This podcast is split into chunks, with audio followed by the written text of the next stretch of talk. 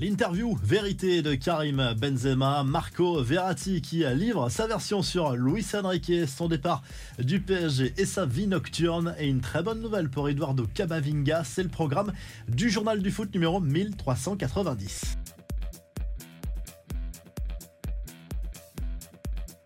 Karim Benzema se confie. L'attaquant français est revenu sur les raisons de son arrivée cet été en Arabie Saoudite alors qu'il avait la possibilité de prolonger d'une saison jusqu'en 2024 au Real Madrid. Il estime qu'il était arrivé au bout d'une aventure, voulait un nouveau défi après avoir tout gagné avec le club merengue. Il explique aussi que l'Arabie Saoudite est quoi qu'il arrive un pays qui l'a toujours attiré en tant que musulman. Il voulait aussi participer à ce projet monumental de développement de la Saudi Pro League. Il explique avoir été surpris aussi par le niveau de jeu du championnat saoudien en arrivant cet été et évoque la passion des supporters également. Lui aussi a choisi de se confier. Marco Verratti a accepté de revenir pour l'équipe sur son départ du PSG lors du mercato estival. Le milieu de terrain italien est revenu notamment sur sa fameuse discussion avec Luis Enrique. C'est bien le coach espagnol qui lui a indiqué qu'il n'entrait pas dans ses plans, mais Verratti n'est pas rancunier.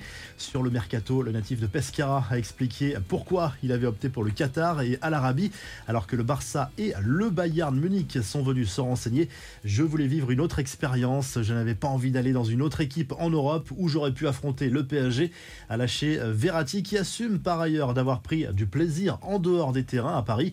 Lui assure que sa vie nocturne n'a pas pesé sur ses performances. Il critique aussi les journalistes qui ont exagéré les rumeurs sur son hygiène de vie selon lui. Les infos en bref, on l'évoquait hier du changement à l'Olympique de Marseille. Le départ du directeur du football, Javier Ribalta, est confirmé.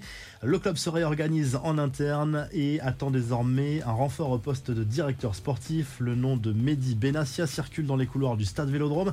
Le Real Madrid blinde Eduardo Camavinga. Selon plusieurs sources en Espagne, le milieu de terrain français aurait été récompensé pour ses belles prestations avec un nouveau contrat jusqu'en 2028 au lieu de 2025.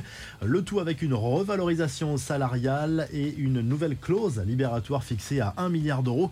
Chelsea veut encore casser sa tirelire après des mercatos de folie. Le club anglais rêve d'attirer Victor Osimhen, dont l'avenir à Naples est incertain. Une offre pourrait intervenir dès cet été, selon ESPN. Enfin, la mise au point du président exécutif de l'OL, Santiago Cucci, pour répondre aux critiques sur la politique du club depuis l'arrivée de John Textor et déjà cet aveu sur la dette estimée à 300 millions d'euros. Pas vraiment rassurant, même s'il assure que le propriétaire américain peut assumer cette situation sans Pour gagner de l'argent, l'OL pourrait céder la section féminine et vendre la LDLC Arena, située à côté du Groupama Stadium.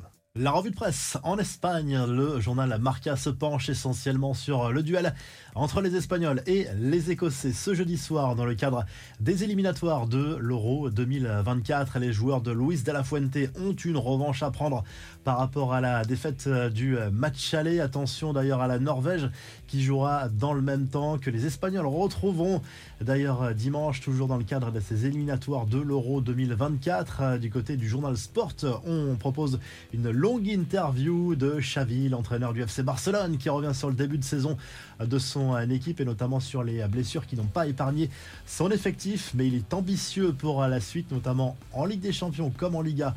D'ailleurs, du côté de l'Italie, la Gazette dello Sport se penche sur la pression qui pèse sur les épaules de Simone Inzaghi cette saison parce que l'Inter Milan est désigné comme le grand favori pour remporter le Scudetto cette saison. Mais pour le moment, c'est l'AC Milan qui est en tête de la Serie A, le quotidien italien qui évoque également le refus d'Antonio Conte de venir entraîner le Napoli. Et pour le moment, ça sauve la tête de Rudy Garcia sur le banc napolitain. Si le journal du foot vous a plu, n'oubliez pas de liker et de vous abonner. Et on se retrouve très rapidement pour un nouveau journal du foot.